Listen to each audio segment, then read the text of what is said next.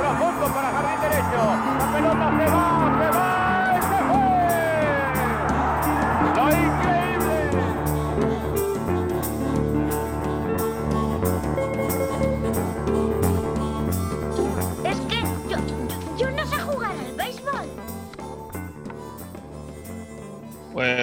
buenos días, hoy buenos días, hoy no engañamos a nadie. Hoy estamos aquí de hacer un programa especial porque, joder, lo que ha pasado este- en esta wildcard es de merecido comentario. Y pues nada, gracias al esfuerzo a, a John y a Pepe La Torre, que joder. Bueno, sobre todo Pepe, que ha madrugado una horita más. en, en Inglaterra es honorable. Y y y me quedé a ver el Cardinals Padres ayer hasta el final. Eh, La verdad es que poco, poco se agradece la labor titánica del señor La Torre en estos, playoffs. Pero bueno, Está ahí, está ahí. Que yo otro día me levanté al baño de la noche y estabas comentando a las 5 de la mañana el, el- bueno, el primer partido de los padres contra los Cardinals. Sí, sí, sí. No, no, la- a ver, pa- pa algo, pa algo me he cogido vacaciones. O sea, que- Exactamente. Hombre, ahora tienes que dar el 100%. hombre, pues ya- no hay excusa. Y nada, hoy, bueno, nos hemos levantado con la triste noticia de pues que ha fallecido un- una leyenda del béisbol, sobre todo de esos años donde los jugadores de color empezaban a, a tener protagonismo. Bob Gibson, que pues tanto que se está hablando ahora de- del tema de Black Lives Matter y todo eso, pues sí, eh, con el tema de Jackie Robinson y pues siempre parecía el, no- el nombre de Bob Gibson, pero ¿quién fue exactamente Bob Gibson, John? Pues probablemente también uno de, de los mejores lanzadores de, de la historia, ¿no? Yo creo, de los Cardinals, mm, prácticamente seguro, eh, lanzador más importante de, su historia, junto con eh, Darcy Vance y tal, de unos años antes, pero sobre todo yo creo que eh, Bob Gibson, pues como tú dices, en unos años muy convulsos también en Estados Unidos por el tema racial, etcétera, eh, pues una figura tremendamente importante, tuvo el protagonismo eh, absoluto en ese año 1968 de Year of the Pitcher, que eh, acabó con una era de 1,60 o algo así, no sé, una locura absoluta. Y pues bueno, un jugador fundamental, yo creo, en la historia de, de la MLB. Y pues una pena que dos de los mejores lanzadores de esos años, eh, hace poco Tom Seaver y ahora Bob Gibson, pues eh, han fallecido. Y pues nada, un duro golpe, ¿no? Para la familia del béisbol en general y bueno, para los aficionados de, de los Cardinals en particular. Luego hablaremos de los Cardinals, que también pues, tienen por temas deportivos que lamentar que la temporada se ha acabado. ¿Y tú quieres comentar algo de Bob, Pepe, o pasamos ya No, nada, lo que decía John, ¿no? Yo creo sobre todo junto con Tom Seaver probablemente, ¿no? Que se ha ido ahora quizás los dos lanzadores, los dos primeros lanzadores modernos, ¿no? Yo creo que, que empezamos a ver, ¿no? Ahí a, a finales de los 60, principios de los 70 y tipos súper agresivos, ¿no? Y que ya se centraban muchísimo en eliminar vía strikeout y todas estas cosas que luego se han convertido en norma, ¿no?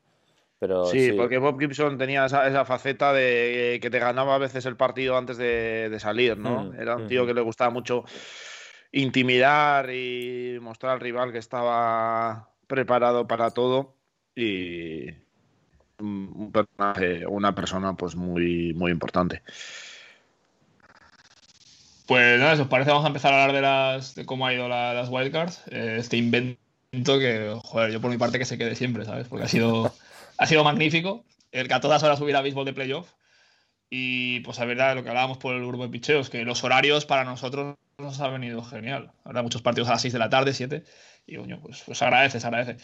Y si os parece, vamos a hablar de la probablemente el, único pronóstico que hemos clavado cuando hicimos la previa la semana pasada, que es el de Tampa Bay que bueno, eh, Tampa Bay ganando a lo Tampa Bay, ¿no? Con sus eh, cambios estos raros de pitchers, poniendo en un closer que nunca había cerrado un partido en toda la temporada a cerrar, eh, etcétera, etcétera, ¿no? O sea, y los Reyes, pues bueno, lo han intentado, pero no, no ha podido ser.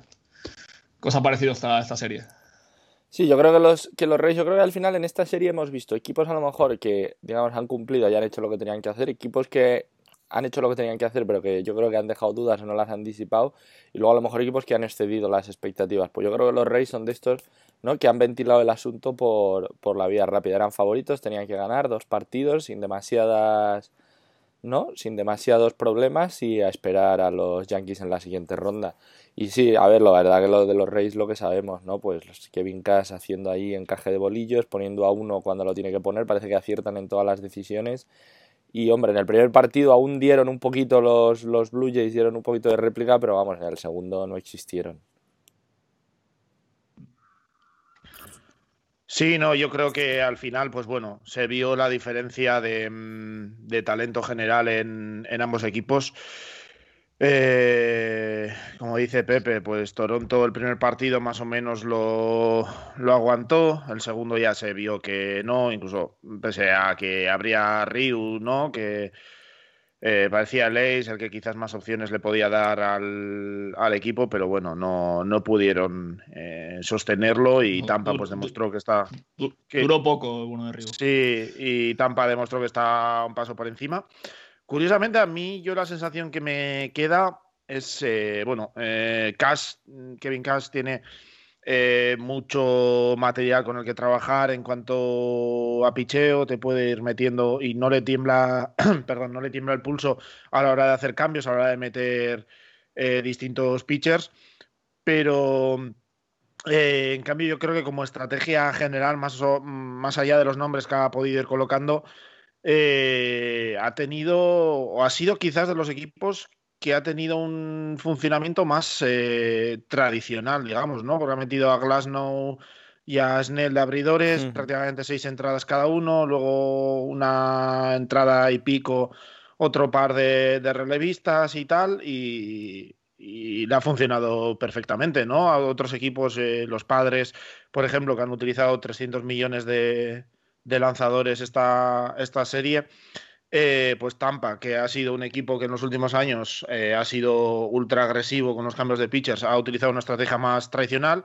Lo que ha ido utilizando es eh, pues pitchers como Loop o Ryan Thompson, pues no, también ha utilizado a Nick Anderson y a Diego Castillo, pero bueno, todo tipo de nombres en todas las situaciones y lo ha ido gestionando bien, pero como estrategia general, pues curiosamente habrá sido de los más tradicionales en esta, en esta ronda de Wildcard. Yo quiero ver a ver el único, ¿no? A ver cómo le puede afectar a Tampa si se lo vuelven a hacer en rondas posteriores. Que yo creo que Charlie Montoyo ahí en el primer partido les montó una mini trampa, ¿no? Cuando les sacó a su maker como abridor y luego a las tres entradas les cambió a Robbie Ray, ¿no? Que pues un diestro, un zurdo, dos, yo creo dos lanzadores muy distintos, ¿no? uno más de control y a lo mejor de sacar eh, eliminaciones, ¿no? Vía rodadas y mm. tal. Y luego Robbie Ray, que sí que es un pitcher súper agresivo, que te va a buscar más los strikeouts y tal. Y bueno, como, los, como, como al final Tampa construye los lineups mucho en función del rival, buscando platoons y tal, a lo mejor es algo que algún otro equipo le puede intentar, le puede intentar hacer. No creo que los Yankees, que es verdad que también tienen como un manejo de la rotación y el bullpen como muy tradicional, ¿no? Y que te van a salir con un abridor y luego en principio te van ¿no? Ya te van a tirar con el bullpen, pero bueno, a lo mejor le pudo dar ideas, no lo sé, a, Aaron Boone, a lo mejor sí que puedes buscar, pues el día que te tengas que poner a lo mejor a David García, ¿no? Sacar una apertura corta de David García y luego buscar a otro, mm. a otro relevista largo que sea de un perfil totalmente contrario, no sé. Pueden ser pequeñas, ¿no? Piedras que se le pueden poner en el camino a lo mejor a los, a los Reyes y a ver cómo, cómo lidian con eso. Y luego, luego también hablaremos de esa serie que se nos pronosticaba muy apasionante, que era de los Reyes contra los Yankees. Spoiler alert, los Yankees han ganado, sí. y ahora hablaremos también de ello. Pero si os parece, vamos a hablar de un equipo que, que, ya, pues sí, lo que decíamos, ¿no? Que mientras no se enfrentaron los Yankees todo iría bien, pero da igual. O sea, los Twins, 18 partidos consecutivos perdidos en playoff desde 2004. Eh, que no hay manera. Incluso se avanzaron el primer partido. Sergio Romo tuvo una especie de, de blown safe ahí un poco extraño.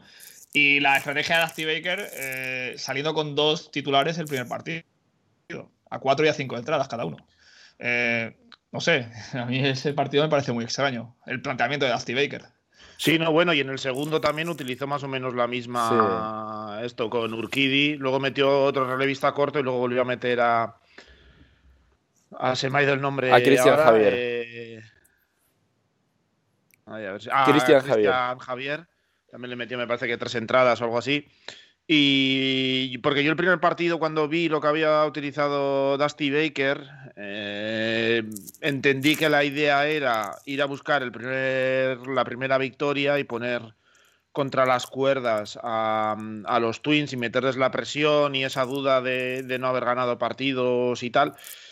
Y, bueno, pues parece que les funcionó. Tiro de. Yo creo que en, una, en esta serie tan corta, tres partidos y, y luego que había dos, dos, o tres días de descanso, eh, pues se la jugó Dusty Baker. Le, ha salido bien. Ha utilizado a. Yo creo a los lanzadores que más seguridad le, dan. Y ya, va, ya ha tirado con ello, ¿no? Entonces, pues muy agresivo, le ha salido muy bien y los Twins es que no lo sé. Llega un momento que no sabes qué esperar de ellos, pues porque como tú decías, no sé si has dicho 2004, la última victoria en, en un partido de, de postemporada, ya no es una serie de postemporada, sino es un partido de postemporada, que no han sido barridos en todas las series que, que, han jugado. Leía el otro día, salía cuando perdieron el segundo partido, que desde que ellos ganaron su último partido, no sé si ya los Cardinals habían ganado 50 y pico, los Dodgers también 50 y tantos partidos de postemporada. Los Astros 42. Sí, que es una. No y sé, los Royals una... 22, los Royals, quiero decir, que sí, es un equipo sí, no, que, es, históricamente una... nunca estaba en estos lindes. Es que es una yo, situación tremendamente extraña, ¿no? Y yo creo que sobre todo lo comentábamos en el programa anterior, yo creo que tal y como está construida la ofensiva de, de los Twins, pues es mucho así, de, de todo o nada, de, si tiene suerte, o sea, si les va bien, pueden anotar eh, 55 carreras y si les va mal, pues es, es, imposible anotar. Han conseguido 7 hits totales en, en los dos partidos, les han anulado totalmente y pues otra decepción más para los Twins, ¿no? Que no sé si no se tendrán que replantear muchas cosas de cara a la temporada que viene. He leído muchas críticas a Rocco Valdelli porque quitó a Maeda en la quinta entrada cuando solo llevaba permitidos dos hits. Es decir, que no. Podía perfectamente haber lanzado un par de entradas más. Y, y, luego, pues el bullpen, pues pasó lo que pasó. A ver, eh, yo, yo, yo fíjate, yo más que críticas por eso, que, que, me imagino que al final, a ver, críticas entre comillas, tío, no sé, yo al final las decisiones ahora en la MLB, tío, casi es mejor intentar entenderlas que criticarlas porque hay un motivo oculto que, que, no sabemos, ¿no? Porque esta gente ya tiene datos por todos lados. Entonces el bullpen, el bullpen de los Twins en general yo creo que había funcionado, entonces me imagino que, que tendrán sus datos de que Maeda, pues a la hora de enfrentar la, al, al line-up la tercera vez bajará el rendimiento, bueno, lo que sea, tampoco me parece como tan grave. A mí lo que me llama la atención mucho es el line-up medio raro que sacaron los Twins, que en el, en el primer partido sacaron a Byron Buxton de segundo bate, que es una cosa extrañísima, y luego resulta que al siguiente partido ni siquiera juega de titular porque dicen que venía con una con una contusión de, del final de la liga regular, entonces como bueno, pero en el partido primero no, no sabíais que estaba también ya medio, oh, medio extraño, afectado sí. por la contusión. Luego Max Kepler, que ha sido como el, el primer bate del equipo durante la mayor parte de, del año, creo que lo metieron de tercero. Uh -huh. Entonces, no sé, cosas un poco extrañas eh, cuando llega... Que eso, insisto, imagino que sus motivos tendrán, ¿no? Pero, pero que se te hace... O sea, a mí se me hizo muy raro. Y, y no, no, sé. ¿No, te da la sensación de que puede ser un tema de, precisamente porque estamos hablando de la presión en postemporada y tal, y los malos resultados, como de un poco de sobrepensar las cosas, puede ir ser. a buscar demasiadas sorpresas, ir a, a intentar pillar eh, con, con, los calzones bajados a, al rival. Sí, sí, algo de eso. Yo, yo hay eso y otras cosas, tío, que he estado buscando, ahora llegaremos, que es lo de los Dodgers sacando a Kerso el segundo partido en vez del primero que bueno, les salió bien y tal. Y luego lo de los Cubs sacando a Darvis el segundo día en vez del primero, que me resultan súper extrañas. O sea, que no he conseguido entenderlas. Asumo que hay una explicación, ¿eh? Pero mm, no he conseguido... Los, los Twins, eh, leí por ahí que Alex Krylov, que había un jugador, no un jugador que había jugado toda la temporada, debutó. Debutó además de titular con los Minnesota ese día. Y dices, coño, un jugador que no ha jugado ningún partido y además tiene el récord ahora mismo único de ser el primer jugador en la historia que su primer hit en grandes ligas ha sido en playoff. Es decir, que no sé esa estrategia a qué venía, a qué caso venía.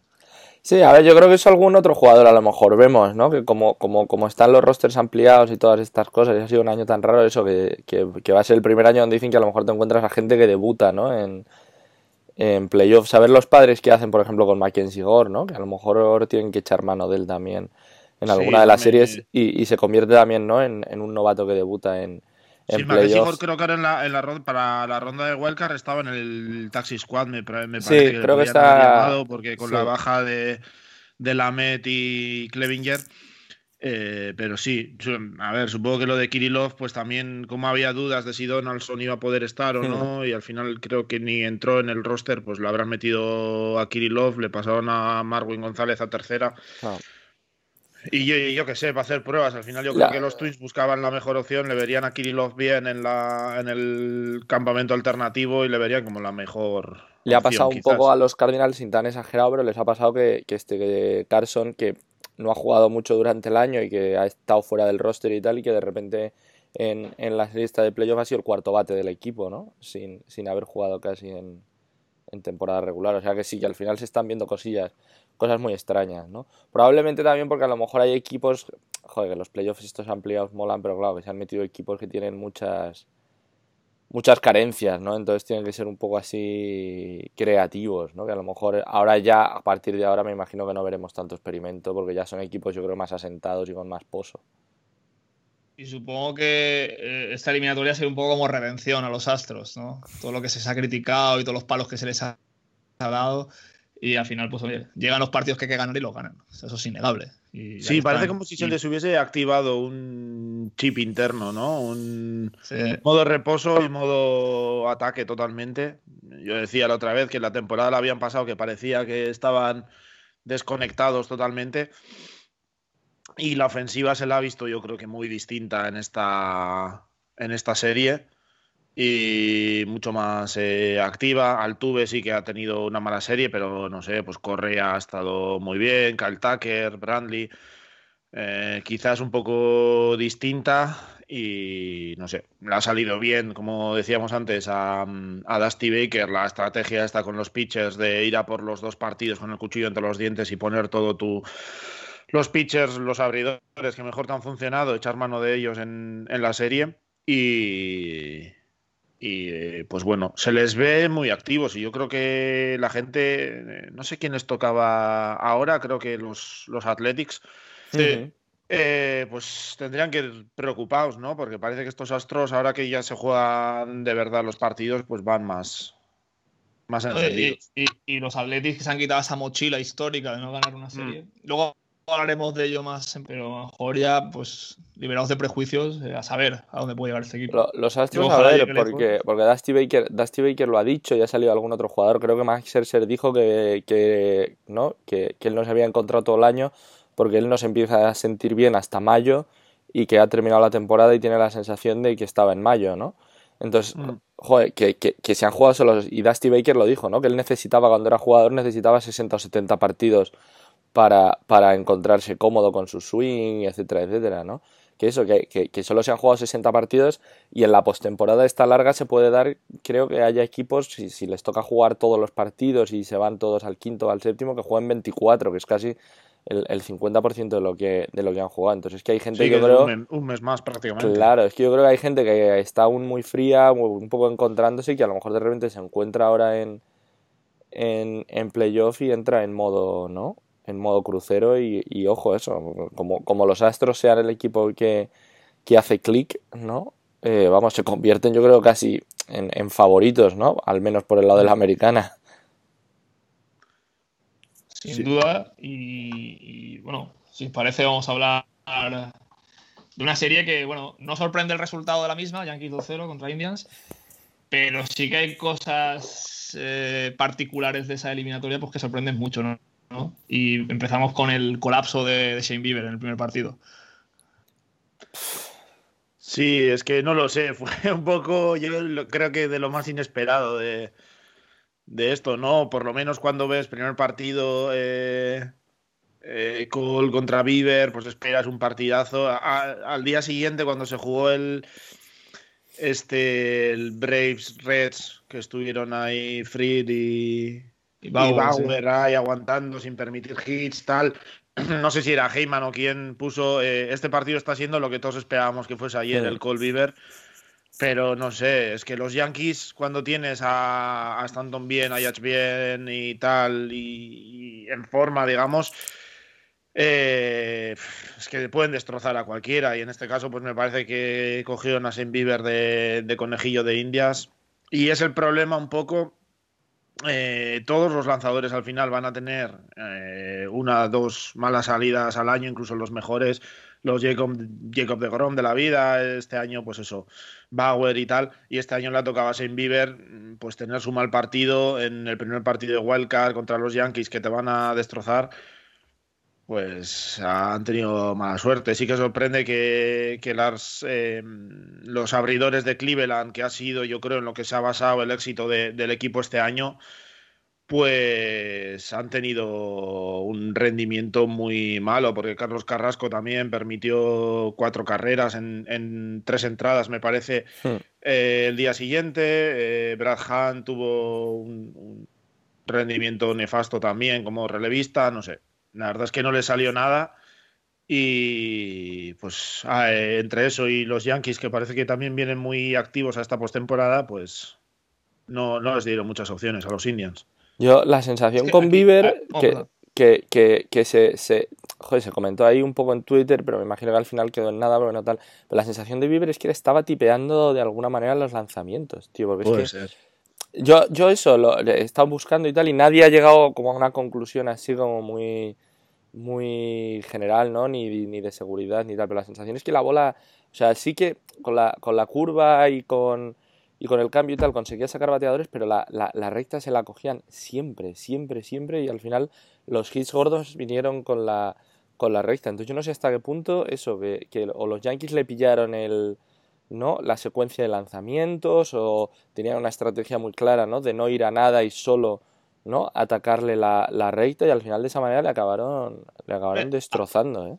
A lo mejor el factor anímico de haber permitido en toda la liga solo una carrera en la primera entrada y que los dos primeros bateadores de los Yankees te consigan anotar. Pero las, pues, las sensaciones de Bieber eran buenas, o sea, los lanzamientos eran buenos. No es esto que ves a veces a un pitcher que no tiene nada, ¿no? Que la slider no le rompe, que no consigue tal, que patatán, que bueno.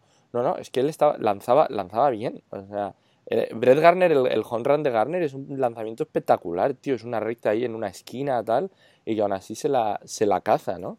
O sea que, que eso, yo no sé, los Yankees ahí mega enchufados y la verdad que, que a mí me ha sorprendido mucho. De, todas formas, para los Yankees esta es la, serie perfecta porque has arrasado en el primer partido y en el segundo has remontado. Quiero decir que anímicamente el, el subidón que te pega eso. esa, capacidad de, anotar fácil y ganar bien a un pitcher de, pues, el mejor de la liga, por no decir el mejor, y luego remontar. Es decir, cuando el partido está, está complicado, eh, tener esa capacidad anímica de, sobreponerse. a mí me ha sorprendido muy bien y, yo para mí creo que son los favoritos para la americana. Sí, yo creo que necesitaban, yo creo esto, ¿eh? porque eso, yo lo dijimos el otro día y yo tengo la sensación de que llegaban con muchísimas dudas, mucho miedo y eso, yo creo que ganar así de esta manera les tiene que haber dado un subidón, ¿eh? Para creerse todo. Sí, yo, yo también veo a los Yankees muy peligrosos. Eh, eh, habían tenido dudas, había habido momentos de, la temporada que parecía que incluso se podían quedar fuera de, playoffs, que estaba muy mal y tal, y han recuperado a todas las piezas ofensivas, básicamente, eh, para, para los playoffs y han rendido todos prácticamente bien. Y eso, incluso Tanaka, que tuvo una mala apertura la segunda, que parecía que estaba lanzando en Londres en vez de en, en playoff, eh, pues estuvo a. O sea, lo pudieron, se pudieron sobreponer a base de ataque, a base de, carreras. Y para mí, unos Yankees así, mm, unos Yankees que tienen la ofensiva bien, creo que son el equipo más completo eh, y que tienen que dar mucho, mucho miedo. El otro día leía un artículo que puede ser la duda de que mm, de si Boone quizás no confía mucho en su bullpen, de que tiene muchas dudas más allá, o sea, quizás sí en Chapman y tal, pero que por ejemplo Tabino pues no, no se atreve a echar mano de él y tal, quizás puede ser la única duda que, que pueden tener los Yankees, pero si no, para mí me parecen ahora mismo los favoritos, eh, por cómo vienen de juego y anímicamente, seguramente los favoritos en la, en la americana. Sí que tienen las dudillas del bullpen, ¿no? Que a lo mejor por nombre sí que sigue asustando, pero es verdad que las sensaciones no son como otros años, ¿no? Y luego la rotación, yo más allá de Cole, eh, sí, tenemos toda la milonga esta de que Tanaka juega bien en playoffs y tal, pero que eso en un día se te hunde el invento, Mm. ¿no? Entonces, a ver esa cómo, cómo, cómo, cómo gestionan esa historia, ¿no? Porque, joder, desde luego ahora con los Reyes se les viene la serie, yo creo que no querían eh, ni en pintura, porque los Reyes son el equipo que les tienen pillada la medida y que, y que les van a poner, ¿no? O sea, van a ser una trampa tras otra la que, las que les van a poner. Sí, a mí ahora me gustaría estar ahí en, en donde estén concentrados los, los Reyes ahora, porque me imagino que este fin de semana será de números, de plantear estrategias, de yo creo que vamos a ver un uso del picheo en Tampa muy, muy distinto del que han tenido en esta primera ronda contra Toronto y veremos a ver, pero yo creo que se presenta una serie apasionante, seguramente eh, la esa y la de San Diego Dodgers las, las más apasionantes yo Sí. creo de, de la serie divisional. Pues si os parece, vamos a pas- pasar a otra serie que, bueno, eh, por lo que hablamos aquí, podía pasar cualquier cosa, pero bueno, sí que es verdad que nosotros fuimos un poco más. Teníamos más. La preferen- no la preferencia, sino la, sensación de que los White Sox venían un poco más fuertes que, los seis. Y los seis, que bueno, por fin, después de mil años, eh, ya han conseguido pasar de ronda en, en, en playoff. Eh, destacar el primer partido, que Yolito llegó hasta la séptima entrada con partido perfecto, hasta un single de Tony Lasela. Y, al final, pues ganaron el primer partido, pero los seis remontaron 2-1. Y, y no sé, es un equipo que tampoco, con la lesión de Matt Chapman, pues ya no, no tiene esa mordiente que tenía, que tenía antes. Eh, no sé cómo lo veis vosotros.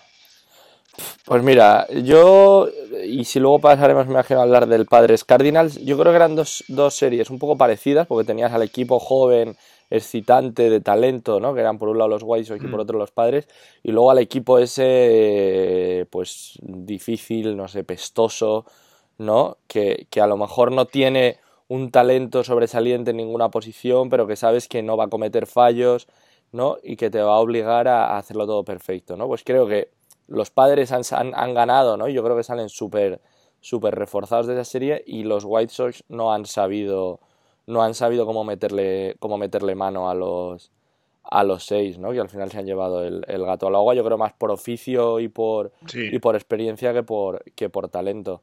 Decía el otro día en Osarris que, que claro, que lo escuchaba y me reía un montón, que es que probablemente los White Sox se han dado cuenta de que a lo mejor Rick Rentería, pues tú consigues esa cita para el baile y piensas que, que, es muy guapa o es muy guapo y de repente llegas al baile y te das cuenta de que a lo mejor eh, podías haber encontrado a alguien mucho más guapo para ir al baile, ¿no?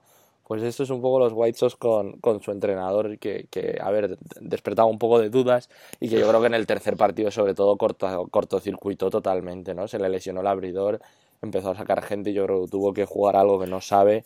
Y, Pero lo de, y- lo de Danning, Creo lo que es un récord Dunning en- absoluto en de el tercer 10, partido fue 17 lesión o fue premeditado. Fue lesión, fue lesión, yo creo, ¿eh?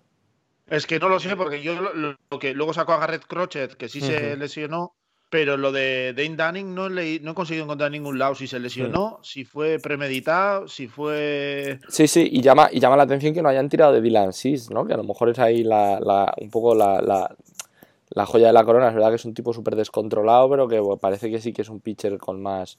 Sí, ¿no? creo Con que más había talento, salido ¿no? en la segunda o algo así, pero, o sea, en el segundo partido, pero bueno, pa- le podía haber dado 3-4 Mm. entradas, supongo, porque lanzó una, una entrada en el segundo. Pero sí, a mí también la sensación que me das un poco lo que decías, ¿no? Dos eh, partidos apretados entre los equipos y yo creo que el- pues han ido al tran-tran un poco ambos partidos, ambos equipos, eh, partidos muy apretados, intentando pues eso, hacer frente a cualquier problema. Eh, en el segundo, eh, Liam Hendricks también, después de una temporada, pero se le hizo lanzar cuarenta y pico lanzamientos y casi cuesta el partido, que tenían los, los White Sox la opción de, de remontar ahí con el último bateador. eh, mm, no sé, fue, ha sido una serie, pues bueno, bastante pareja, dos equipos. Eh, pues eso, que no, no daban la sensación de estar al 100%, que han ido pues un poco eso, eh, solventando la papeleta en cada, en cada partido. Y al final pues eh, yo también creo que por oficio y por veteranía pues los seis lo han podido se lo han podido llevar pero no lo sé deja no no generas mucha seguridad lo que puedan hacer los seis en la siguiente ronda Y no habla un poco la desconfianza en el bullpen, tanto de Melvin como ahora que va a seguir jugando como de rentería, de haber utilizado en el último partido entre los dos equipos 17 pitchers. Sí. Una salvajada. Es una salvajada. Pero, claro, yo creo que los seis, los seis saben jugar a eso. O sea, yo creo que, que, que Melvin, si ha demostrado algo en estos años, es que sabe manejar el bullpen. El problema yo creo que los White Sox que tuvieron, tuvieron que hacer algo a lo que no están tan acostumbrados y al final les acabó, les acabó costando el, el partido. O sea, los seis es algo que a mí no me extrañaría que volvieran a hacer en alguna de las series contra, contra los Astros, ¿no? En tirar de un partido de, de bullpen. La verdad es que eh, se han notado bastantes carencias en, en los seis ahora, de, de cara a, a jugar ahora contra, contra los, contra los Astros. A ver, pero, es, pero, es, pero es la serie, la verdad que es la serie, es serie que mola porque ya tuvieron este año, ¿no? El partido aquel de, de Ramón Laureano eh, yéndose a por el banquillo de los Astros y tal, y la verdad que hay, hay morbo, o sea, es la- las dos series que se nos han quedado en la americana son súper súper divertidas en ese sentido, ¿no? Porque son, yo creo, lo- lo- los dos equipos, ¿no? que, que se van a enfrentar entre ellos se tienen mogollón, mogollón de asco y de ganas, ¿no? Los, los Astros y los Seis por un lado y, y Tampa y Nueva York por otro. Y va a haber ahí, yo creo que va a haber tomate en esas dos series, va, va, va a haber mucho bacalao que cortar. Y, y que no sea una World Series Dodgers Astros, ¿eh? Eso sí que acaban a bate. Uh, sí, sí, cabezas. pues nada, ya hemos analizado la americana, si os parece vamos a, a- a la nacional, con una de las series más extrañas que hemos podido ver en muchos años. Eh, más que nada porque los Braves habían permitido, o sea, han conseguido solo un shutout, o sea, no haber permitido ninguna carrera en toda temporada, solo una vez, y en dos partidos de, de playoff contra los Reds lo consiguen de forma consecutiva. Eh, el primer partido se va hasta las 13 entradas, 0-0, hasta que Freddie Freeman conectó un- una buena pelota tal y, y pues, no sé, ese- Trevor Bauer haciendo su trabajo, pero sin, sin premio ni recompensa. Es que, es que el ataque, el ataque de los Reds es un drama, ¿eh? Sí, telita. Telita, 20 que ha sido 20, tiene récord, ¿no? 22 o 23 entradas. Sí, pues 13, Sin pues ve- anotar. 22, 22, 22 22, entradas. 22, do- dos de veintitantos me parece con corredores en posición de anotar o algo así, no sé, algo a cero de, no me acuerdo cuánto era, pero vamos, una, una situación bastante, bastante crítica. Bueno, también es curioso que con todas las bajas que, bueno, ya está hiper hablado esto de- del, del picheo de los, de, los, de los Braves, que tanto Max Fried como Ian Anderson hayan conseguido esas actuaciones tan, tan destacadas. A ver, a ver cómo se les da en la siguiente ronda, porque la sensación es que Max, Max Fried sí que yo creo es pitcher, ¿no? Y, y ya sentado y tal. Pero a ver a Ian Anderson cómo lo hace, porque yo creo que genera alguna más duda más contra, contra un ataque un poquito más, no sé, interesante. Sí, ¿no? Y Vamos a, y que van vamos a tener decir que buscar ese tercer abridor. Y claro. y Que puede ser Kyle. Wright, que ha terminado bien la temporada, pero también Kyle Wright empezó la temporada mm, de manera, vamos a decirlo, no muy satisfactoria. Pero Es que estas series tienen la trampa de que, claro, si tienes a dos abridores que te hacen dos actuaciones muy buenas durante dos Claro. partidos, ganas. Pero claro, en las próximas series vas a tener por lo menos tres partidos que y, jugar. y que te permiten que está este fin de semana, hoy y mañana, sin partidos, para porque se tienen que desplazar a, a California y a Texas. Y te deja un par de días de descanso extra, entonces puede ser un poco más agresivo algunos equipos y, o echar tener un- unos lanzamientos extra a tus mejores abridores porque sabes que, que luego van a tener algún día extra de descanso. Pero los futu- las futuras series ya van a ser muy, muy distintas. Entonces, no sé, Atlanta sí que va a necesitar un brazo adicional.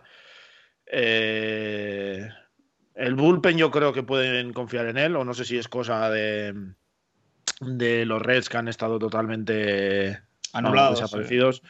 Pero, pero sí, eh, no sé. Y y una cosa que quiero preguntaros, que a lo mejor no, no procede en este programa, pero esto cambia el planteamiento de los Reds para la próxima temporada. Tío, yo no sé. Yo los Reds hace tres años eran un equipo que ilusionaba mucho por el ataque y que no tenía nada de picheo. Yo no sé cómo han conseguido en tres años eh, que cambie totalmente todo, ¿no? Pero, pero acordaos hace unos años, ¿no? Que, que, joder, que cuando José Peraza parecía que era bueno, tenían a un Joey Boto que aún producía, Eugenio Suárez estaba creciendo, tenían a estos hombrecillos, ¿no? A Scooter Genet y Adam Duval y Zach Cozart, que eran como jugadores que, que Mm. producían y de repente, ¿no? Ha habido, pues eso, tres, cuatro jugadores que han salido Eh, es verdad que los fichajes en principio de Nick Castellanos y de Mustacas, joder, parecían fichajes, no sé, lógicos, ¿no? Que, que tenían que haber funcionado, pero han sido un desastre. Luego eh, Winker y Sensel, que eran también dos jugadores que tenían, yo creo, ellos mogollón de esperanzas puestas en ellos, eh, no están terminando de, de cuajar, entonces, no sé. o sea, A ver, no lo sé porque mm, yo si fuese los Reds tampoco me, me volvería excesivamente loco a la hora de hacer movimientos y tal, porque yo creo que esta temporada, por cómo ha sido todo el formato la temporada, la duración, etcétera, te puede llevar eh, mucho a sobre reaccionar también. Y yo creo que es un equipo que en los últimos años se ha movido bien. Yo creo que sí tendrían que intentar retener a, a Bauer y tal, sí, traer algún brazo más para el bullpen,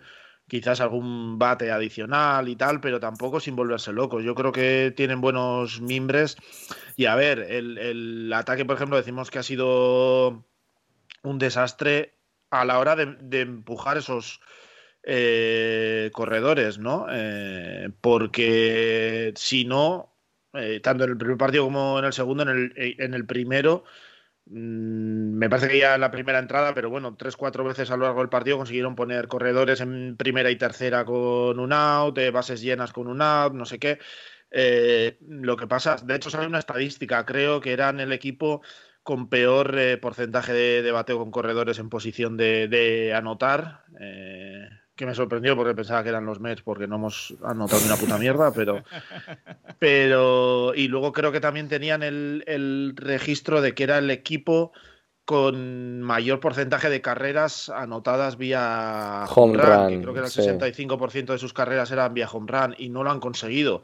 O sea, sí, yo recuerdo que había el primer partido en cuanto empezó, ya do- dos en posición de anotar y dije, uy, qué mal para, para los Braves que empieza tan mal Fried y no sé qué, y luego Fried solventó la papeleta y lanzó un partidazo, pero pero lo- a los Reds pues les pudo pesar eso, ¿no? Que han tenido muchos problemas esta temporada a la hora de convertir eh, base runners en, en carreras y Es imperdonable en 22 entradas no conseguir nada. O sea, Sí.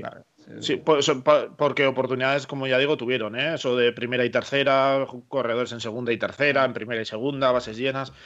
Tuvieron Que la, que varias. la mala suerte así. de ellos y la buena de los otros, eh, hasta cierto punto. Sí, Que, sí, cierto- a ver, obviamente hay algo a trabajar porque es algo que viene de la temporada regular. El dato que decía de, de mm, menor porcentaje de base runners convertidos en, en carreras bien, venía de la temporada regular. Entonces es algo en lo que está claro que los Reds tienen que, que trabajar. Que por cierto, el primer partido fue récord de strikeouts en postemporada, 37. Mm. Pitchers dominadores absolutos. o sea. Sea, Sí, sí, y dos, y, dos, y dos ataques que son un poco cabeza locas, porque yo ya me- vamos a, a- a meternos con Atlanta.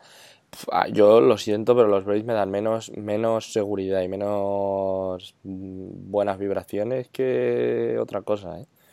O sea, es verdad. Y eso, sobre- y eso, eso que Acuña conectó bastantes hits. Acuña jugó bien, Acuña jugó bien. Y la sensación, por ejemplo, en el partido de, de Castillo, en el segundo, locas. Eh, es que Castillo asusta más, o sea, que Acuña asusta más eh, a los, a los pitchers que, que Freeman, por ejemplo, ¿no? O sea, la, la sensación es que le pichaban con mucho más respeto y con más miedo a, a Acuña que... Ah, que a ahí, ahí Freeman. está la ventaja de Freeman, ¿no? Ese- Pero, pero que yo eso, yo más allá de Freeman, de Acuña y de Travis Darno, que yo creo que sí que es un tío bueno, con cierto empaque y tal, o sea, Adam Duval, eh, Marcelo Suna, que bueno, pegaron cada uno un home run, pero vamos, me dan menos, menos seguridad, o sea, me parece que son más tuercillos de estos que ahora en, en playoff, tío, con pitchers que les ajustan mucho, pueden, pueden sufrir un montón. Y luego es que los Braves son un equipo, lo siento, ¿eh? y esto lo, me repito más que, que un abuelo, pero que, que me da la sensación de que tienen un conformismo que, que de verdad que me, no sé, o sea, eh, llevaban tres años viviendo del, del famoso Gran Slam de Acuña, no sé si fue en 2017 creo, a los Dodgers en las series aquellas que 18, pierden. 18 creo que fue. O 18, bueno. Y ahora parece que han pasado una serie y, y ya están en Twitter, eh, ¿no? Dándole cera a Bauer, porque Bauer patatín, porque Bauer es un bocas, porque Bauer tal, y nosotros hemos pasado. Porque hemos pasado, porque Bauer tal, porque ellos van a ver la temporada desde casa. Y es como, tío, que, o sea, que los Que, que playoffs, no, que no hablen mucho y que ahora juegan contra la Cenicienta. que los, pero que los, que los playoffs tal y como son normalmente ni siquiera han empezado y están ya, pues como, como ya justificando que la temporada ya ha tenido sentido y que ya han pasado una ronda de playoffs y tal. Y es como, eh, espérate que a eso, que esto aún no ha empezado, como quien dice. Hold your horses ahí, sí, sí, con calma y, y, nada, bueno, eh, para los amantes del espectáculo y las actuaciones con muchas carreras, pues no ha sido la mejor serie. en general, en la nacional, bueno, solo una, ¿no? La de los, los padres contra los Cardinals. Eh, no ha habido mucha anotación. Ahora se parece, vamos a hablar de una serie que tampoco es que nos haya sorprendido en lo absoluto que ha pasado, que es la de los Dodgers y los Brewers, ¿no? Quizá lo más destacado es esa pedazo de actuación de, Clayton Kershaw, ¿no? Para esos que dicen que en, octubre no sé qué, pues, pues no sé, tiene ahí un motivo para no, para no creer en eso. Yo no me acuerdo también contra las series mundiales contra los, contra los Houston también tuvo una actuación brillantísima en el primer partido, pero sí que es verdad que se le ha echado siempre en cara que, que tendía a desaparecer, ¿no? Contra los Red Sox sí que es verdad que hace dos años en la World Series sí que desapareció un poquillo, pero una actuación impresionante con 13 strikeouts. Eh, viene fuerte Clayton.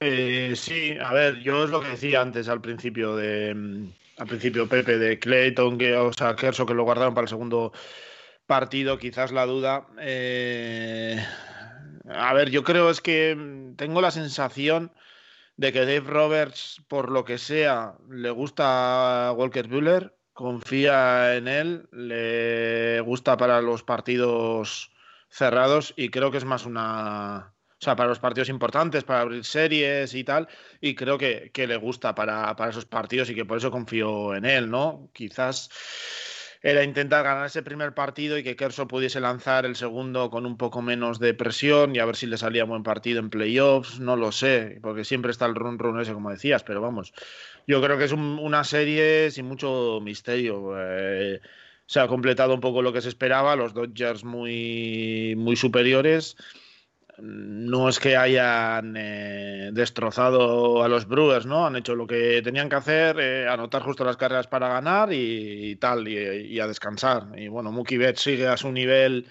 eh, este MVP casi que ha tenido durante la temporada y pues ha sido, la verdad, una de las series con menos luego interés real en cuanto a lo que ha sido de, lo que ha habido, ¿no? Porque se ha cumplido más o menos lo que, se... que se jugaban aquí a las 4 de la mañana. También es verdad. También es verdad que, es el único que el horario no favorecía demasiado. Pero no, pero yo qué sé, pues eso. Yo he visto pues una serie en la que se ha cumplido lo que se esperaba, los Dodgers ganando tal, tranquilamente, sin pasar apuros y, y listo. Y, poco, poco más. Ojo, Luego hablaremos de los Dodgers los Dale, dale, Mario. No, que como luego hablamos de los Dodgers y los padres, quería preguntarte, Pepe, de que por qué los Brewers, que han llegado a playoff, que no han sido masacrados tampoco, es decir, han perdido por dos, tres carreras los partidos, eh, ¿por qué tenemos la sensación de que los Brewers han fracasado esta temporada? Es que los Brewers es a lo mejor eh, una de las... A ver, yo tenía muy pocas esperanzas puestas en ellos a, a principio de año. ¿eh? Yo creo que se les ha pasado el arroz ya. Tuvieron ahí, tuvieron su oportunidad, yo creo, hace un par de años y pues o no supieron capitalizar o no, o no, o, quizá no eran tan buenos como, como creíamos. A ver, a los, a los Brewers yo creo que se les ha hundido la temporada desde el momento en que Lorenzo Kane dijo que no iba a jugar pues ya el asunto se empezó a torcer y luego ellos yo creo que apostaron, ¿no? O sea, pues que Stone Hura no ha estado bien, Jelic ha sido... Fracaso la temporada. A ver, es lo que decíamos, pues en una temporada de 60 partidos pues no ha acabado de encontrarse, ¿no?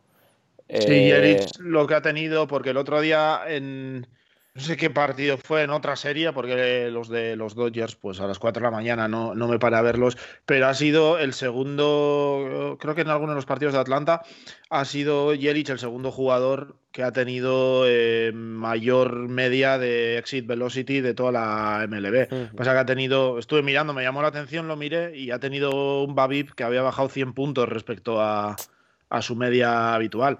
Pero sí que es verdad que ha sido, luego ha tenido muchísimos problemas de strikeouts eh, y tal, y yo creo que visto eso le han pichado diferente y lo han este año Yelich pues no, no ha estado y precisamente el año que más necesitaban los Brewers que, que él estuviera a tope y les sacara las castañas del fuego pues sea por mala suerte o por mal rendimiento, por una mezcla de los dos, que yo creo que es lo que habrá sido al final, eh, pues no ha podido ser, ¿no? Y, los Brewers, pues, como a mí me pasaba como a Pepe, tenía pocas expectativas con ellos, pues visto eso ya, pues mucho, mucho menos. Yo creo que bastante han tenido con entrar en playoffs al final y, que pues poco más se, podía esperar. Tomaron, tomaron, yo creo, una decisión un tanto controvertida y que al final, al menos de momento, vete tú a saber lo que pasa en tres años o cuatro, pero yo creo que les ha salido más, mal, que es el traspaso ese de Urias, ¿no? Eh, eh, que ellos, ellos reciben a Urias y dan a, a Trent Grisham y a Zach Davis a los padres y pues que mientras que, que, Grisham y, y Zach Davis han sido dos jugadores muy importantes en, en, los, en los padres, pues Urias ha sido un poco de decepción en, en los Brewers, entonces es que no han funcionado. es que el ataque, el ataque de los Brewers a mí no me gustó nada. Es verdad que a lo mejor yo soy el presidente del club de fans de Trent y Grisham, pero, pero, pero era medio raro, ¿no? No, pero yo no entendía que yo lo que veía, que luego sí han tenido buenos rendimientos en, la temporada eh, de abridores, de Woodruff y tal, que para mí les han solventado la papeleta y es lo que les ha podido permitir esto y el Devin Williams luego en el bullpen y tal, pero yo veía que los Brewers necesitaban picho abridor como el comer y seguramente a tu abridor más fiable que era Zach Davis lo traspasas, pues yo ahí no entendía mucho de qué iba el, movimiento. Entonces, yo ahí perdí muchas esperanzas ya con, los Brewers para, esta temporada. A ver, y otra cosa que hay que decir es que, ojo, que los Dodgers tienen a Mookie Betts ahora, ¿eh? que eh, es verdad que el partido, el segundo, estaba un poco atascado, que Woodruff estaba saliéndose y que al final, ¿no? Cuando solo iban los Dodgers ganando 1-0, el que aparece es Betts impulsa dos carreras, pone el 3-0 y yo creo que deja ya las cosas muy enfiladas para los Dodgers y eso, que yo creo que los Dodgers a lo mejor el talento diferencial, diferencial que no tenían, porque vale, es verdad que Cody Bellinger ha sido MVP y todo lo que quieras, pero a lo mejor es un jugador aún que está ¿no? a, medio cocer y que pues este año se le ha visto que aún no, no ha terminado de rendir. Este año yo creo que con Betts los, los, los Dodgers son otra cosa. ¿eh? Que Betts que ole por Betts, porque hay muchos. O sea, quizás podías esperar esta temporada por, por cómo era él ya con el contrato firmado, que se podía traer, relajar un poco y tal. Pero el tío ha seguido dando el callo partido a partido, ha estado a tope y, pues una gozada verle, verle rindiendo así. Pues ahora, si os parece, vamos a hablar de. Vamos a dejar la mejor serie para el final, que ha sido sin duda ese Cardinals Padres. Vamos a hablar de probablemente el mayor fracaso o el equipo que más ha fracasado en estos, playoffs, que son los Chicago Cubs. Eh, los Marlins siguen con su récord perfecto de series de playoffs, llevan siete consecutivas ganadas. Y ojo, los Marlins, ¿eh? que ¿no? nadie, Vicente nos perdonará, pero nadie, nadie se esperaba esto. ¿no? Y además unos Cubs pésimos, ¿no? que solo han conseguido una carrera en dos partidos y poca fluidez. Parece que ya el proyecto, a pesar de que David Ross tenía en mente un proyecto duradero y sólido, parece que ya pues, muchos jugadores no se sabe si el año que viene van a continuar. De los Brian, Richo, toda esta gente, Swarber. Eh, no sé si ya se acaba ese remanente de jugadores que ganaron en 2016 que se han ido manteniendo y que hacía que el equipo siempre llegara a playoff, si va a acabar ya este año, ¿no? Ese ciclo de los, de los Caps.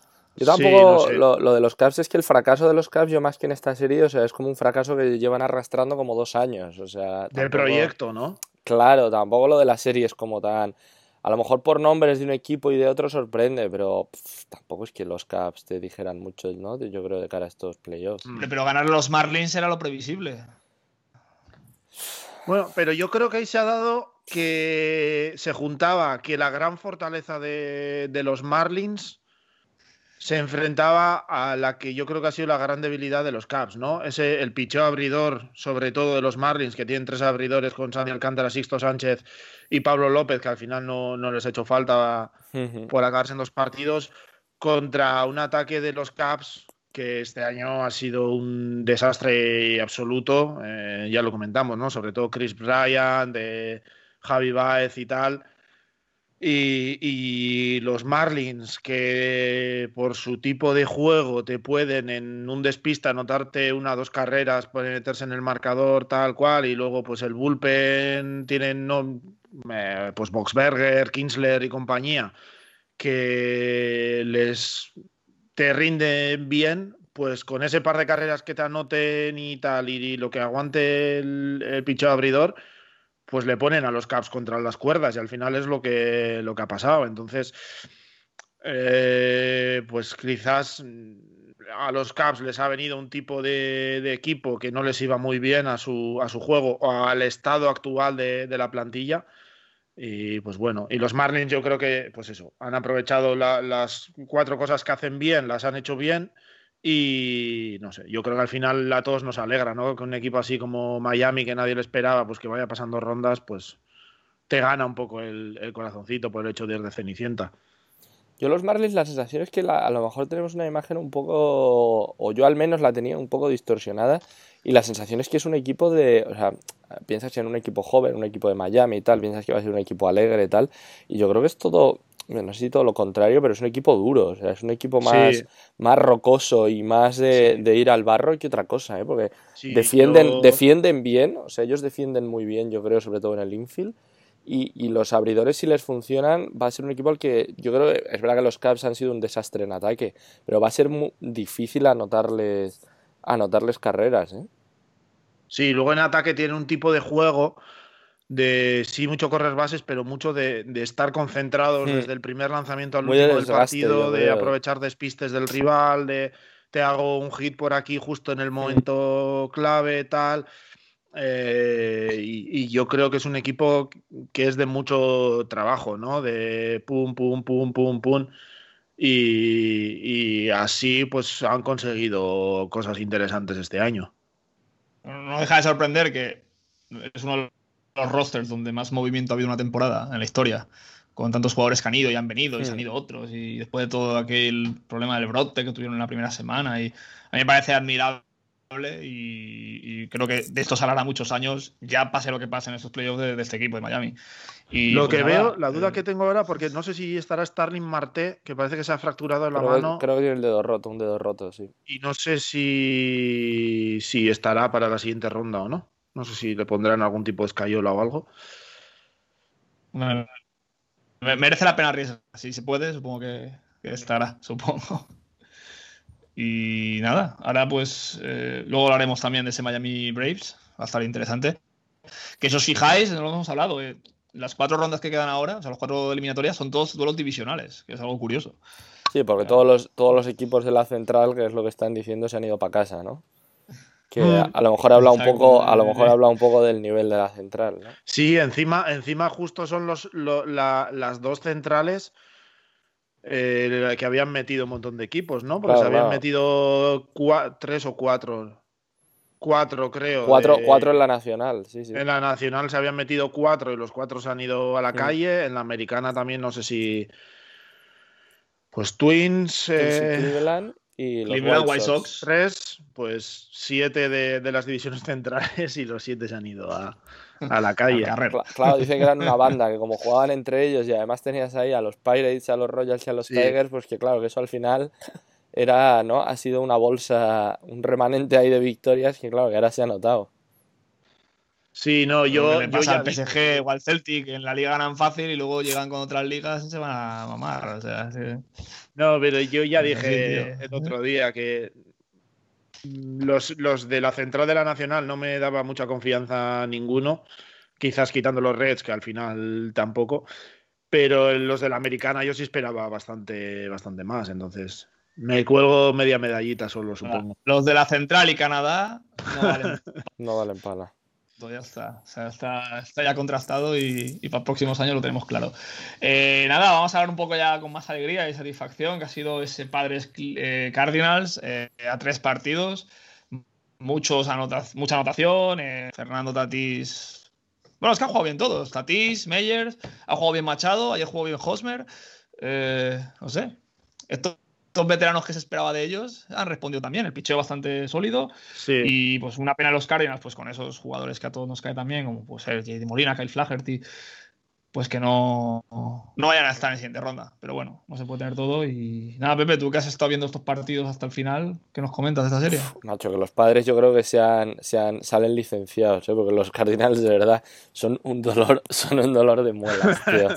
yo sé que está toda la mística y todo lo que quieras, pero joder, macho, para ganar, para ganar a ese equipo lo que, lo que hay que sufrir, ¿eh?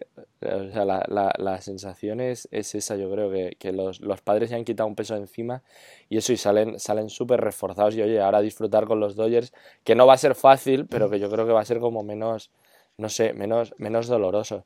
Mira, en el, en el partido de ayer hay una jugada que ya, si a los Cardinals, o sea, al final los, los padres eran muy superiores y entonces los Cardinals, joder, tienen que, tienen que, que arriesgar mucho para ganar y tal, pero hay una jugada que sin ningún out, eh, con dos corredores en base, eh, va Tatis a batear, le dan la base por bolas intencionada, ¿vale? Para jugársela totalmente y están a punto, que al final es un pequeño ahí desajuste y tal de, de Donny Edman en tercera y tal, pero están a punto de hacerles una doble jugada para eliminar a dos corredores, para eliminar al que te anota la primera carrera, no, era la segunda carrera, al que, al que les anota la segunda carrera del partido en el home, que si lo llegan a hacer, yo creo que se, los padres se, se, hunden. O sea, porque era una jugada dificilísima y están a un tris de, de conseguirla. Y luego aún consiguen esa misma entrada. Eh, la jugada de Molina, o sea, un, un 2-4-2 de Molina, de un bateo rodado que va al pitcher, el pitcher se la pasa a Molina, sacan en, en el home y luego le eh, manda a Molina a segunda base y consigue sacar al corredor en segunda base, que es como, bueno, no puede ser. O sea, que, que eso, que, que, hay un. O sea, al final, eso, tanto va el cántaro a la fuente, ¿no? Que acaba por, por romperse, pero la verdad es que eso, yo creo que los, los, los padres han crecido en esta serie, ¿eh? o sea, han sufrido y salen súper. Pues eso, yo creo siendo un, un, equipo más, más completo, ¿no? Más fuerte, sobre todo quizá mentalmente de cara al, al choque con los Dodgers. Sí, yo creo que eso ha sido una serie bastante loca, yo creo, muy peleada al final por mal hacer de, de, los abridores que no han estado excesivamente bien, quitando quizás Flaherty, alguna cosa, cosa así. Y luego yo creo que el último partido ya un poco por, por diseño, pues ha habido que echar mucho mano de, del bullpen. Eh, no sé, el segundo partido me parece que hubo 17 o 18 mm. abridores entre los dos, o sea, lanzadores entre los dos equipos una locura. Yo creo que ha sido una serie que podía haber ido en cualquiera de las dos direcciones y los padres, ante un equipo, lo que decís, como los Cardinals, que tienen mucha veteranía, tener a Yadier Molina ahí, que parece que, lleva jugados como 250 mil millones de partidos, porque siempre está... Yadier Molina siempre está en playoffs, además. Eh, o sea, no creo que, que, pocos jugadores habrá con más experiencia que él hoy en día en la MLB. Eh, pues ganar la serie eh, pues tiene mucho mérito y tienen que salir con un empujón de moral muy importante, ¿no? Porque a veces parece que sales con más empujón de moral si ganas la serie es fácil en dos uh -huh. partidos, ganando 8-0 los dos partidos, pero ganarlo así también contra un equipo como los Cardinals, que nunca mmm, ilusiona en exceso, pero siempre da pelea, pues también tiene, tiene mucho mérito. Y claro, tienes a, a gente joven como Tatis eh, guiándote, eh, Cronenworth, que también ha hecho una gran temporada, que parece candidato a, rookie del año, pues ha tenido también una gran serie. Eh, no sé, eh, Will Myers, yo lo he dicho varias veces esta temporada, ¿no? Que ha tenido un temporadón increíble que parecía que estaba un poco ya desahuciado para la MLB y nada, sigue ahí. Eh, creo que consiguió en el segundo partido, fue, era la segunda vez desde Babe Ruth y Lugeri que dos compañeros de equipo conseguían sí. más de un home run en el mismo partido. Súper ¿no? alucinante, bueno, tío, esa estadística. Locas, pero... Sí, sí, sí. Pero... Que, que he, he, oído he oído un podcast escuchando desde de Athletic que, que, además fue el mismo día, fue un 2 de octubre. O sea, ah, sí. La... Eso, no, eso no, lo, no lo había leído, pero vamos, que sí, que es un equipo que te yo creo que lo, los, los, padres lo bueno que tienen es que te pueden hacer daño de, de distintas formas. Y, y, veremos si ya recuperan ahora encima a, que no sé cómo está, ¿eh? no, no me ha dado tiempo a mirarlo, a la Met, a Clevinger y tal. Clevinger, Clevinger dicen dudas este año. Clevinger dicen que es muy difícil que pueda jugar ningún partido ¿eh? en lo que eh, debe quedar. En postemporada. Hmm. Pues puede ser una forma, lo más sorprendido es... Padak... Sí, no, no, no, perdón, perdón, sí, yo. No, no, iba a decir que Padak sí que parece que no está eh, bien este año. Eh, no sé si será cosa del sophomore slump o qué, pero no está, no está al nivel ¿no? que esperábamos de él de, del año pasado y contra el line-up de, de, los Dodgers pues da un poco de miedo cómo puede, acabar Paddock, ¿no? Si le dan una apertura más o menos eh, normal, pero bueno, veremos a ver qué esto, pero los padres sí tienen que salir con un empujón de moral muy importante de esta serie. En el segundo partido sí que ves que, aunque es verdad que el bullpen de Cardinals pues, se viene abajo, el pedigrí de estos chavales para remontar un partido, ponerse 11 carreras, ¿sabes? Y no sé, e, e, ese apretón en las últimas entradas, que en entre la sexta y la octava, pero llegaron a jugar la novena, a lanzar la novena, eh, consiguieron siete carreras, o, nueve carreras, perdona, de, las 11 total. Es decir, que acabaron muy bien el partido y, eso es algo importante, ¿no? El tener en cuenta que este equipo, aunque vayas ganando por un poco de margen, sabes que con estos jugadores eh, nunca vas a estar seguro de que vayas a ¿eh? una destroza. Y eso los dos días van a tener que tenerlo muy, muy presente. Y, bueno, tienen a un campeón el año pasado, a Trevor Rosenthal ahí de, de closer, y bueno, ha conseguido sacar los partidos adelante. No sé si el. Yo, yo, yo, yo, yo, el, de bullpen va a ser muy importante. Yo volviendo, volviendo, volviendo a los Cardinals, eh, eh, que ahora que dices lo de Rosendahl, cuando ya en el segundo partido parecía que lo tenían hecho los, los padres, sacan a Rosendahl a cerrar, eh, empieza a lanzar bombazos a 100 millas por hora y, y Goldsmith le saca un home run, como, como, si, como si no pasara nada. Y tú veías cómo celebraban las cosas en, en, el, en el en el dogout de los, de los padres que, que parece en un momento dado, tío, yo creo que van a violar a alguien, porque eso, o sea, hay una energía ahí, tío. Una, la cantidad de cachetadas en el culo que se dan es increíble. Y tú ves como Golmis pega el home run y entra en el dogout y oye, allí estaba todo el mundo tranquilísimo, todo el mundo, sí, venga, bien, tío, seguimos, venga, para adelante. pero no tenía nada hecho aún. ¿Qué diferencia? Sí, sí, pero que, veías, veías la sobriedad, la sobriedad de unos y, y, la locura de los otros. Y la verdad es un poco la diferencia entre ambos, en, los momentos que están ambas franquicias, ¿no? Los Cardinals, mucha más experiencia, mucho más reposados y estos padres que este año pues con la historia esa de pasárselo bien y el saltarse las normas no escritas y tal y cual pues están mucho más no los bad flips de que ha tenido ahora el amigo Tatis y esas cosas Ah, es mucho más muy eh, icónico, eh, celebración, locura y venga, y cada jugada es lo mejor del mundo y esas cosas. Entonces, pues distintas, yo creo que son distintas visiones del béisbol y también distintos momentos en los que está la franquicia, supongo que la edad media de, los equipos y tal. Y... Oye, el entrenador creo que no lleva 40 años. Sí, el entrenador de los, de los padres, este Tinkler, es, es muy, muy joven. Sí, sí, sí. Y que un poco hay todo de mucha juventud y mucho, no sé. A lo mejor eso tiene algo que ver, ¿no? En estos tiempos que ahora corren. De, luego, luego, a cambio, luego a cambio tienen, perdón, este es el comentario chuflas del podcast.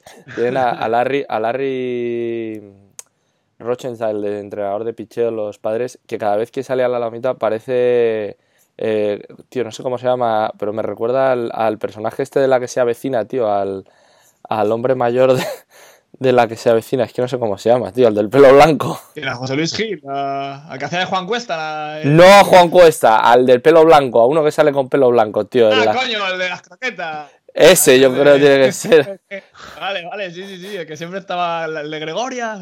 Ese, ese, pues estoy, está buscando un GIF, tío, de ese para ponerlo en plan de Larry Rochensen sale a la lomita, porque me parece igual. Pues esa es la serie rara vez se levanta del sofá. Eh, qué cómico aquí, eh.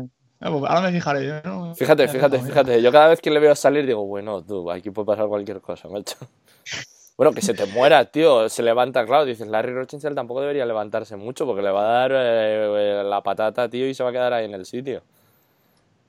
Eh, Será de por una buena razón y es que porque ganan las series mundiales. Bueno, sí, eh, nada, como en verdad ya hemos hablado de todos los equipos, directamente de lo que van a hacer o lo que se prevé que van a hacer en, las, en estas series. Nada, breve comentario de cada una de las series, eh, por no alargarnos mucho.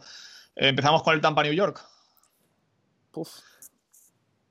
Pues, a ver, yo creo, es que para mí ahora mismo el candidato número uno a, ganar la americana son los Yankees, ¿no? Si, si sigue hasta el nivel ofensiva, yo creo que son el equipo más completo, pero Tampa sabe siempre Kevin Cash encima es un tío conoce perfectamente lo que tiene, lo que tiene en su equipo, qué puede sacar de cada jugador y es un maestro, yo creo que tiene que ser seguramente el, mejor entrenador a la hora de tomar decisiones eh, dentro del partido, ¿no? De movimientos, de cambios de jugadores, de sustitución de lanzadores y tal. Yo creo que veremos por su parte una estrategia muy distinta a la que ha habido contra Toronto en el uso de, del picheo, intentando buscar eso, lo que más daño le pueda hacer a, los Yankees. Creo que tiene material para hacer eso, tiene mucha flexibilidad. Está el riesgo de si no puede, si no acabará cargándose al bullpen por ser excesivamente agresivo, que yo sigue siendo una de las dudas que tengo con, con Tampa creo que está igualado. Creo que si el, el ataque de los Yankees mmm, sigue como ha estado en, en, la wild card, son favoritos. Pero con Tampa nunca puedes firmar nada eh, seguro. Ah, y que Tampa ha sido el anti-Yankee este equipo este año. O sea, el, sí. el, balance en los enfrentamientos es muy, muy, muy favorable a Tampa. Entonces, a ver, claro, sí, si Nueva York hace que todo encaje, favoritos, pero si hay, yo creo, un equipo que le puede poner las cosas, ¿no? Sí, dificilísimas son los, son los Rays. Pero en Nueva York, en Nueva York están encantados de que se juegue en San Diego y no tengan que ir a jugar al Tropicana Field, que creo que odian mm. eh, con toda su alma jugar allí en el Tropicana. Bueno, cual, cualquier persona amante del arte y las bellas cosas, eh, en fin, ya está. Yo incluso si fuera los Rays y viera al lado del estadio no iría a ese campo. En fin, da igual. Creo que ya lo he comentado muchas veces hasta la sociedad. Pero si quieren hacer un proyecto de fútbol futuro y un equipo agradable de ver no solo implican los jugadores, sino pues toda esa estructura arquitectónica tan nefasta. es que es, es, está hecho a. Hay dolo. O sea, hay dolo. La, la, persona que pintó ese techo de blanco encima cuando jugas en un deporte con tiene una pinta, pelota blanca. Tiene pinta de oler hasta mal, ¿no? Dentro del Tropicana. Sí, yo lo que, yo lo que sí, siempre sí, he dicho, tío, estás en Florida, ¿sabes? Que tienes un clima de puta madre todo el año. ¿Para qué eso? Si no sé. ¿Quién se le ocurre poner techo tal? Es que además, si vais a, vais a Google y tal, por fuera del campo es que es peor todavía. Es, es, sí, es pero bueno, pero luego también te digo que hay que invertir en criterio, porque acuérdate el que hizo el campo de los Rangers, el, el viejo que, claro, estamos en Texas, vamos a hacer un campo abierto tal, y dicen que jugar en ese estadio en agosto era morir, o sea, que debía hacer 50 sí. grados allí, o sea que... A lo mejor por eso bueno, lo de Florida tío, abierto, yo qué sé. Sí, en Miami también es de techo de estos eh, retráctil, pero yo te diría que el 95% de los partidos sí. lo juegan con el techo cerrado. También no. No, y esa sensación que se da, sí, sí, sí. Yo he estado en Miami en diciembre y joder, si eso era diciembre, en verano no quisiera. Sí, ¿no? no quisiera pensar. ¿no? Con mosquitos que parecen elefantes, tú. Ah, 35 grados, o sea, algo horrible, en fin. Para ellos, para ellos el calor. y para Noah Syndergaard, que estará por ahí también, ¿no? sí, recuperándose todavía, sí. Con el brazo levantado pidiendo un mojito todo el día. A, a 2023 vuelve, ya te lo digo yo. Eh, nada, Pepe, Houston Athletics. Pues la serie del morbo, ¿no? A ver si, no sé, a ver si los Astros siguen reivindicándose, ¿no? Y demuestran que son equipo de verdad, más allá de las triquiñuelas y los asuntos que yo creo que lo son. A ver cómo, cómo soluciona ahora en una serie larga Dusty Baker el tema del bullpen, porque el bullpen es un drama, yo creo que ha demostrado que no confía demasiado en él. Y a ver, ¿no? Porque, hombre, es verdad que profundidad de abridores tienen, porque si te pones a contar y pues si tienes a Grinky, tienes a Javier, tienes a Urquidi, tienes a McCullers, tienes a Valdés, pues ahí te salen gente, ¿no? Pero puf, es que más allá de más allá de eso no hay muchas muchas garantías, entonces a ver cómo, cómo lo hacen. Eh, sí, yo, o sea, yo estoy ahí de acuerdo. Yo creo que prim lo primero que, se, que va a haber que ver es eh, cómo enfoca Steve Baker toda la estrategia de picheo, porque eh, la de, de, los dos abridores por partido no la va a poder usar. A ver cómo lo hace y no lo sé, eh, porque si sigue reactivo, o sea, reaccionado el, el, ataque de Houston al nivel que se espera de esos nombres eh, tradicionalmente, pues tiene ahí una gran ventaja porque a mí Oakland, pues el picheo abridor sigue sin convencer, quitando a Basit, que sí lo hizo muy bien el otro día. Eh, y sigue, tiene, es que parece que las fortalezas de uno son las debilidades del otro, ¿no? Porque Houston tiene un ataque muy bueno, en, Oakland pues ha dejado más dudas este año, sí que Chris Davis ha conseguido un jonrón o dos en, en, esta serie, pero luego el, el, picheo abridor pues parece mejor el de Houston que el de que el de Oakland. Vuelve Oakland la magia, la, la magia del hombre, del hombre, Entonces va a ser va a ser difícil de, saber exactamente. Mira, eh, ahora, que dices, yo me acuerdo, tío, que al principio cuando hacíamos las previas e historias, decíamos que seguramente eh, los seis tenían a lo mejor potencial para tener la mejor rotación de las de las mayores si todo les funcionaba bien, pero que al mismo tiempo podías encontrarte de repente con que todo te salía mal y que Mike Fires en vez de ser tu quinto brazo era casi que tu ace. Y están un poco están un poco en esa situación, ¿eh? Sí.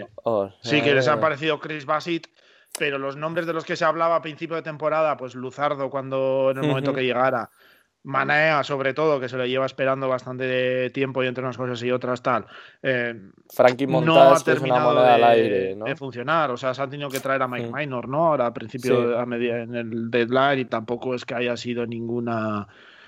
Eh, eh, pues eso, que deja más dudas que otra cosa el, el picheo abridor de Oakland y ahí puede tener cierta ventaja eh, Houston, aunque no excesiva, y luego el bullpen, pues Oakland sí que lo tiene mejor, ¿no? Hendricks, eh, Wendell Ken y compañía, pues quizás dan más seguridad que lo que puede dar el bullpen de, Houston. Entonces, pues a ver quién, quién al final aprovecha mejor sus, sus eh, puntos fuertes para llevarse la serie.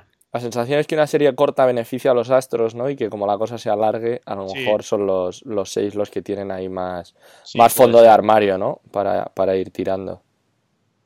Pues nos vamos a la Nacional Este, ¿no? Que nos lo iba a decir. No por Atlanta, sino por Miami, hemos comentado, pero bueno.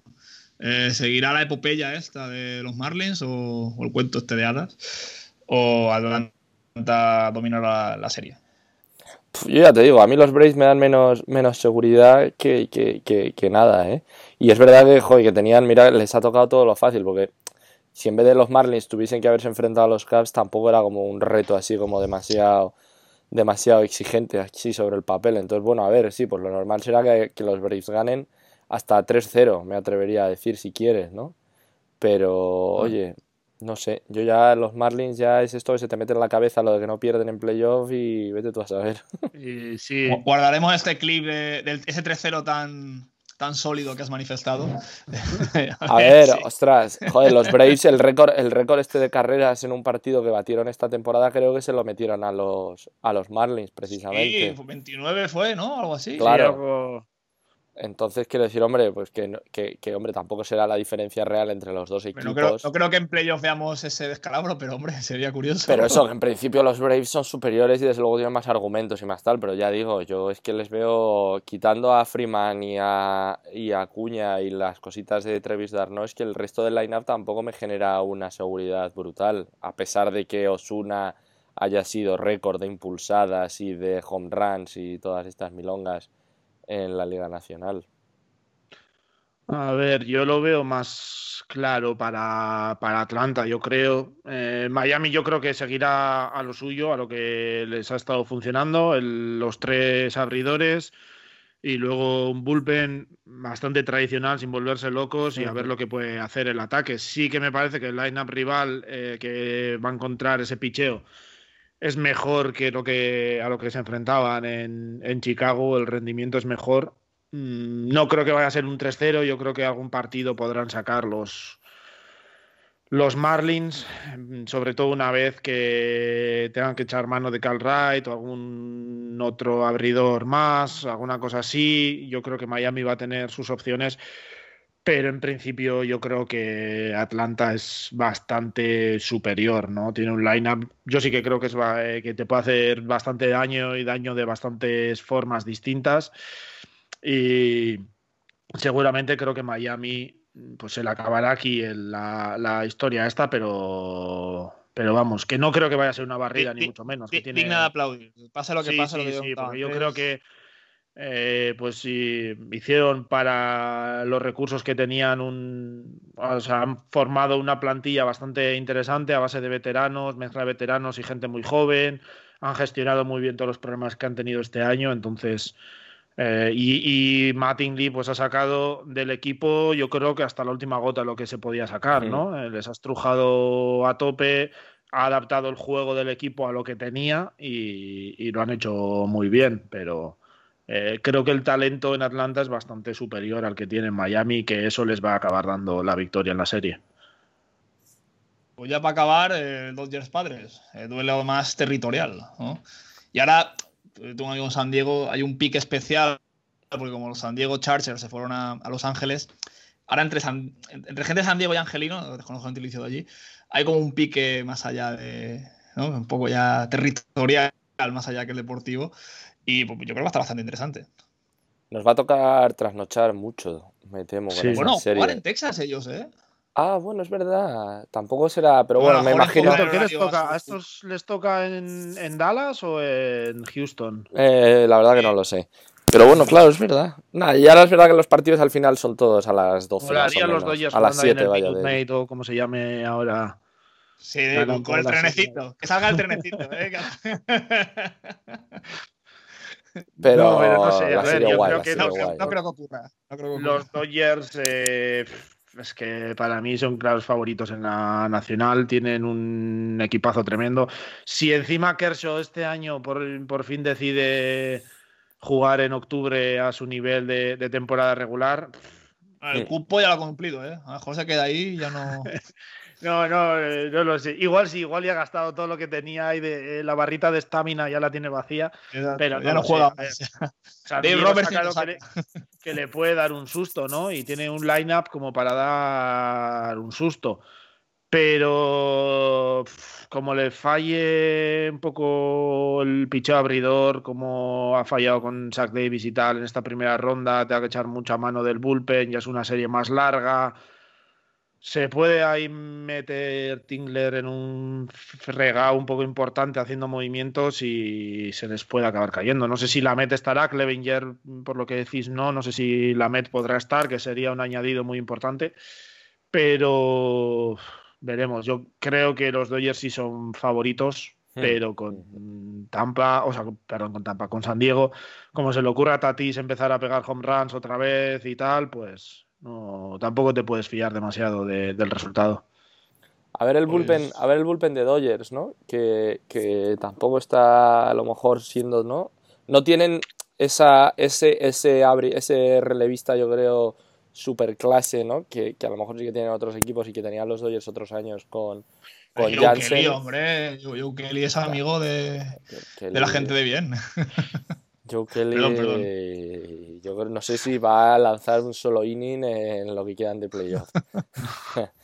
Pero sí, a ver, eh, ¿no? Kelly Jansen, no sé, parece que sí que está mejor, pero es verdad que está lanzando más lento que, que otros años y a ver cómo, cómo gestionan ese rollo, ¿no? Del, del bullpen los Dodgers, que es a lo mejor eso, la única, no sé, el único, el único, la única faceta que, que genera ciertas Pero ¿no te da la sensación que a veces las críticas que recibe el que es cierto que no hay como dices ni un superclase tal ni un nombre de estos que ni un eh, ay cómo es el nombre este de joder siempre se me va el de, de- el de. Milwaukee Eh, Heider. Heider. no tienes un hater de la vida Heider, una cosa Heider, así Heider.